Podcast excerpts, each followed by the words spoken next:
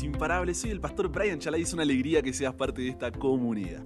Hoy nos encontraremos con Dios en Romanos 6 para seguir creciendo nuestra relación con Él. Recuerda estudiar estos capítulos antes de escuchar el episodio. Este no busca reemplazar tu estudio personal, sino motivarte y enriquecerlo.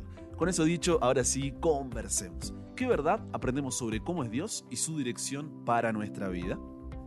Padre, muchas veces se nos dificulta tanto vencer el pecado a tal punto que nos desanimamos porque prometemos, prometemos, prometemos y nunca podemos cumplir. Una y otra vez lo intentamos para nuevamente fracasar. Ayúdanos, Señor, a poder vencerlo. Ayúdanos a saber cómo poder enfrentarlo y cómo tener la victoria. Que este tema pueda ser de bendición, Señor, y nos pueda ayudar a comenzar a arrancar este día. En el nombre de Jesús oramos. Amén. Si las obras no pueden salvarnos, ¿por qué preocuparse por ellas? ¿Por qué no seguir pecando si total ya somos salvos por la gracia de Jesús? Romanos capítulo 1 y capítulo 2 señalaron nuestra condenación. Romanos capítulo 3 al 5 nos dieron la esperanza de nuestra justificación por la fe en la gracia de Jesús. Y Romanos 6 al 8 nos mostrarán lo que se conoce como santificación. ¿Habías escuchado alguna vez esa palabra, santificación? Veamos qué significa. Jesús nos libera de la ira de Dios por medio de su sacrificio, no para que vivamos una vida de libertinaje, en desobediencia a la voluntad divina, haciendo lo que nosotros queramos, sino para una vida de santidad. ¿Por qué? Porque la justificación no tiene que ver solo con el perdón de pecados, sino con reconciliarnos con aquel que es santo, santo, santo. La gracia de Dios nos encuentra donde estamos, sí, pero no nos deja donde nos encontró, sino que nos salva de la vida sin Dios, pero nos capacita para la vida con Dios. Eso es la santificación. Ahora, ¿por qué Pablo ve importante tocar este asunto? Esta carta a los romanos fue dirigida a la iglesia cristiana en Roma que estaba compuesta por seguidores de Jesús, tanto judíos como no judíos. En un contexto histórico se había producido una expulsión de los judíos de Roma por el emperador Claudio, que duró alrededor de cinco años. Cuando los judíos, incluyendo los seguidores de Jesús, regresaron, encontraron una iglesia que había adoptado muchas costumbres no judías, lo que generó tensiones entre judíos y gentiles. Los judíos cristianos veían a los gentiles cristianos como impuros e irreverentes, mientras que los gentiles se burlaban de los judíos por su apego a la ley. Esta división en la iglesia romana se debía a orgullo, a discriminación mutuos, porque un grupo se creía mejor que el otro. El futuro de la iglesia estaría lleno de sufrimientos y si no estaban unidos, el futuro del cristianismo y la expansión del mensaje del Evangelio estaba en riesgo. Entonces, luego de haberle hablado con más énfasis a los judíos que se veían atraídos a una salvación más por las obras, Pablo no quiere ser malentendido, como que apoya al grupo de los gentiles y aclara que con esto no quiere decir que la salvación sea solamente por gracia y nos coloca en una posición de hacer lo que queramos con nuestra vida. No, la salvación no es eso. No es que, ah, bueno, Jesús me salvó y ahora yo puedo vivir la vida como a mí me guste. No, cuidado, dice Pablo, no estoy diciendo eso. ¿Y cómo hace para explicarnos esto? Pablo había terminado en Romanos capítulo 5, versículo 20, diciendo, pero la ley se introdujo para que el pecado abundase, mas cuando el pecado abundó, sobreabundó la gracia. ¿Recuerdas? Ahora, completa la idea Pablo en Romanos capítulo 6 versículos 1 al 2, cuando dice, ¿qué pues diremos? ¿Perseveraremos en el pecado para que la gracia abunde? En ninguna manera, porque los que hemos muerto al pecado, ¿cómo viviremos aún en él? Cuando nos bautizamos y pasamos a formar parte de la iglesia, simbólicamente estamos diciendo que morimos a una vida gobernada por el pecado, del cual éramos esclavos, y volvemos a nacer para una vida gobernada por Dios, del cual nos volvemos sus hijos. Por lo tanto, el cristiano que se bautiza ha muerto al pecado de una vez por todas y nunca más debería volver a estar bajo su dominio. Por supuesto, como todo cristiano bautizado sabe, el pecado no es que desaparece automáticamente de nuestra vida una vez que salimos del agua. No estar gobernado por el pecado no es lo mismo que no tener que luchar contra él. A lo que Pablo hace referencia es a permanecer en ese tipo de vida de pecado pensando que es la correcta. Eso significa cuando digo que cuando estamos bautizados hemos muerto el pecado, lo que decimos es no quiero continuar en ese tipo de vida. ¿Por qué? Porque continuar en pecado luego de haber conocido a Cristo sería tan ilógico como que a una persona que estaba presa se le pague la fianza, pero decida voluntariamente permanecer en la cárcel. Simplemente no tiene sentido. Por eso Romanos capítulo 6 versículo 11 dice, así también vosotros, consideraos muertos al pecado, pero vivos para Dios en Cristo Jesús, Señor nuestro. A pesar de esto, el pecado permanece en nosotros hasta el final de nuestra vida. Recuerda que heredamos una naturaleza pecaminosa. Muchos tienen la idea de que en la hora de la conversión Dios saca de nosotros la naturaleza pecaminosa y la tira fuera para siempre, colocando en su sustitución la nueva naturaleza de Jesús que se complace en amar, se complace en obedecer. Pero esto no es completamente verdad. Sería maravilloso que fuese así, ya que nunca más tendríamos deseos de pecar. Pero infelizmente las cosas no suceden así. Al convertirnos, Dios coloca dentro de nosotros una nueva naturaleza, la naturaleza de Jesús. Pero ¿qué es lo que sucede con la vieja naturaleza pecaminosa? Ella no sale, no desaparece como muchos piensan, queda ahí, agonizante. Por eso Gálatas capítulo 5, versículo 17 dice, porque el deseo de la carne es contra el espíritu y el del espíritu es contra la carne. Y estos se oponen entre sí para que no hagáis lo que quisierais. Por lo que tú y yo somos personas con dos naturalezas.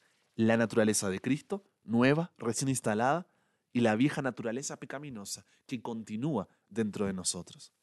El ideal sería que la vieja naturaleza permaneciese siempre muerta, pero esa situación no es definitiva, es circunstancial. En la primera oportunidad en que reciba alimento, resucitará.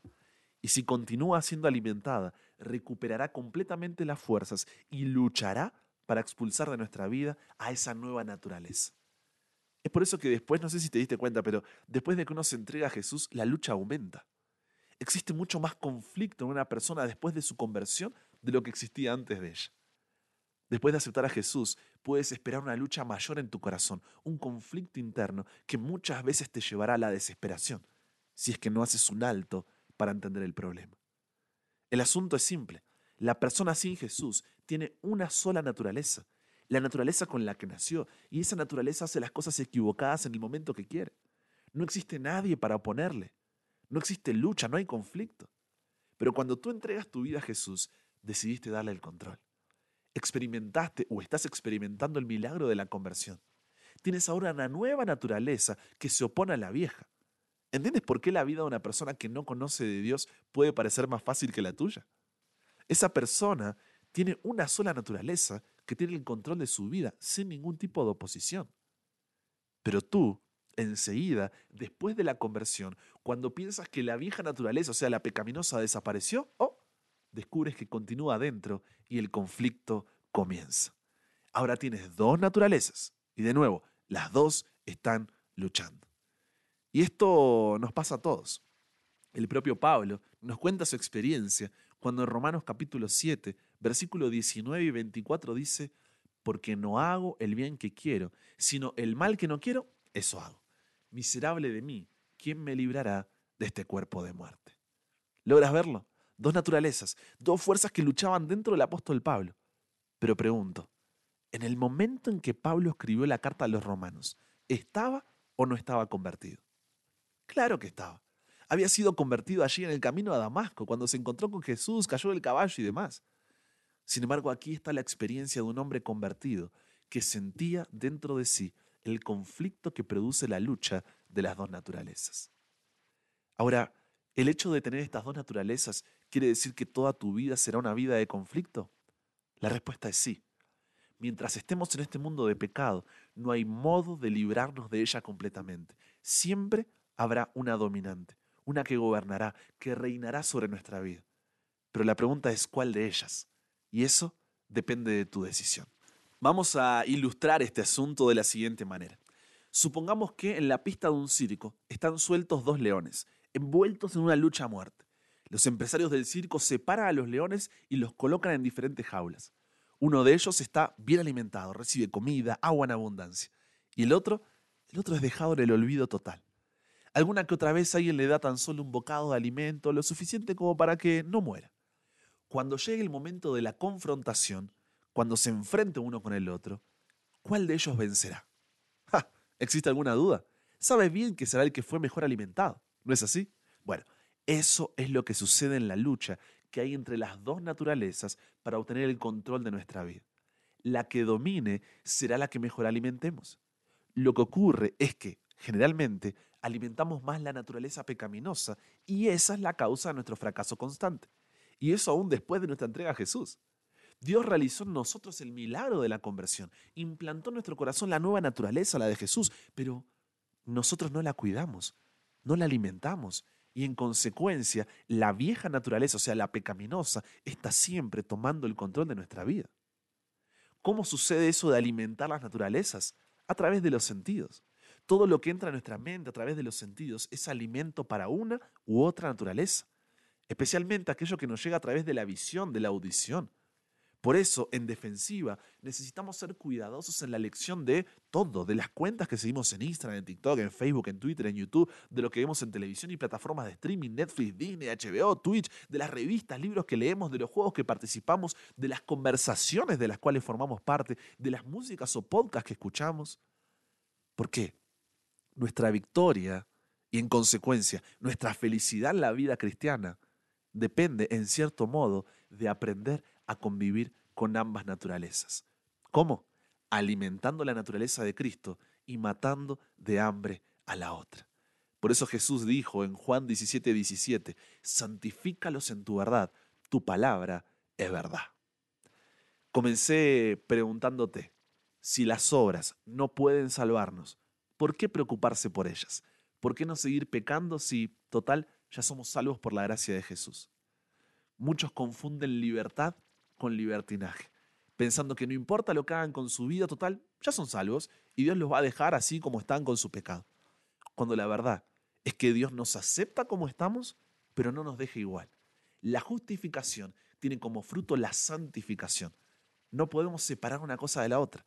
La santificación nos trae santidad. Dios es un Dios santo. El cielo es un lugar santo. Y Dios siempre ha exigido santidad. Primera de Pedro 1.16 dice, sed santos porque, porque yo soy santo.